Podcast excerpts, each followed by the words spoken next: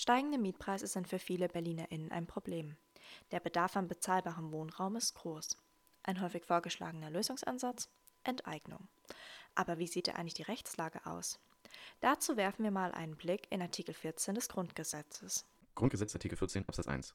Das Eigentum und das Erbrecht werden gewährleistet. Inhalt und Schranken werden durch die Gesetze. Okay, stopp. Nochmal langsam. In Artikel 14 Absatz 1 steht also, Das Eigentum und das Erbrecht werden gewährleistet. Inhalt und Schranken werden durch die Gesetze bestimmt. das bedeutet grundsätzlich ist Eigentum geschützt. Aber auch Eigentümer müssen sich an gewisse Regeln halten. Für Wohnungseigentümer sind das zum Beispiel Mieterschutzgesetze oder Bauvorschriften. Weiter steht dort in Absatz 2, Eigentum verpflichtet. Sein Gebrauch soll zugleich dem Wohle der Allgemeinheit dienen. Das Wohl der Allgemeinheit ist jedoch Auslegungssache. In Absatz 3 wird es jetzt spannend. Eine Enteignung ist nur zum Wohle der Allgemeinheit zulässig. Vor der Enteignung muss allerdings sichergestellt werden, dass das Allgemeinwohl nicht auch auf anderem Wege erreicht werden kann. Und hier fangen an, die Meinungen auseinanderzugehen. Die Bürgerinitiative argumentiert, dass Wohnen ein essentielles Grundbedürfnis ist und deswegen nicht der freien Marktwirtschaft unterliegen darf. Zuspruch erhalten sie von Links und Grün. SPD, CDU, FDP und AfD sprechen sich gegen eine Enteignung aus. Die Wohnungs- und Immobilienwirtschaft ist der Auffassung, dass der Anstieg der Mietpreise auch anders aufgehalten werden kann.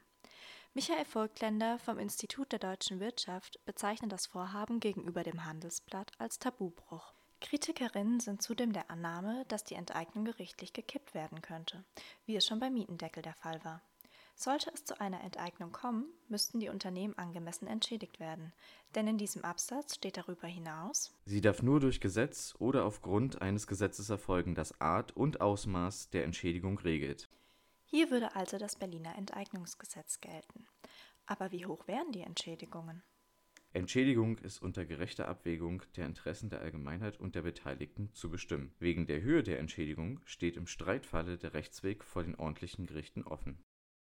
Die mögliche Höhe der Entschädigung und deren Finanzierung ist noch nicht geklärt und Berlin bereits hoch verschuldet. Als Grundlage könnte der durchschnittliche Preis pro Quadratmeter dienen. Die Bürgerinitiative würde die Entschädigung ausschließlich über Kredite finanzieren wollen, die durch die Mieten refinanziert werden würden. Je höher die Kredite also wären, desto höher wären anschließend auch die Mieten. Das Modell des Senats sieht dagegen vor, einen Teil der Summe auf den Haushalt umzulegen. Das Geld würde dann aber an anderen Stellen fehlen. Die beiden größten Immobilienkonzerne Vonovia und Deutsche Wohnen planen derzeit eine Fusion.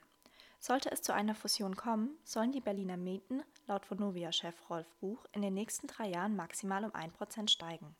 Und in den zwei darauffolgenden Jahren nicht stärker als die Inflationsrate. Zudem soll das Land Berlin die Möglichkeit haben, 20.000 Einheiten aus dem Bestand der Konzerne zu erwerben.